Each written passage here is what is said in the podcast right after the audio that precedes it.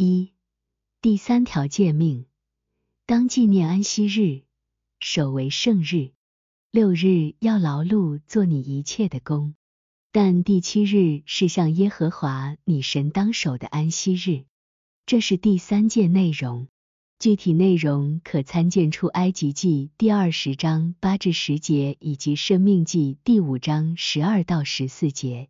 其自然的意义，也就是文字意义，指的是六天属于我们以及我们的工作，而第七天属于主以及他赐给我们的休息日。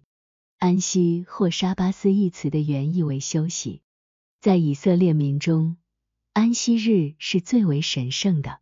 因为它代表主，六日代表主的劳作以及他与地狱的征战，第七日代表他对地狱的胜利，因而休息。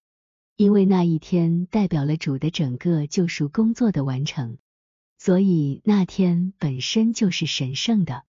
然而，随着主的降世，与他有关的代表性事物就此终止了，那一天就成为在神圣事物中受教导的日子。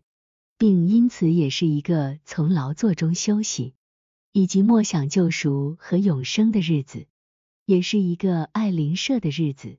二，这条诫命在属灵意义上象征了由主来的人的改造和重生，通过六日劳碌来表示了对肉体及其欲望的斗争，同时也表示了对自己内在由地狱引起的邪恶和伪谬的斗争。而通过第七天来表示与主的结合，以及因此得到重生。三，在属天意义上，这条诫命被理解为与主的结合。随后是平安，因为有了避免地狱伤害的保护。因为安息日表示休息，在最高的意义上，它代表平安。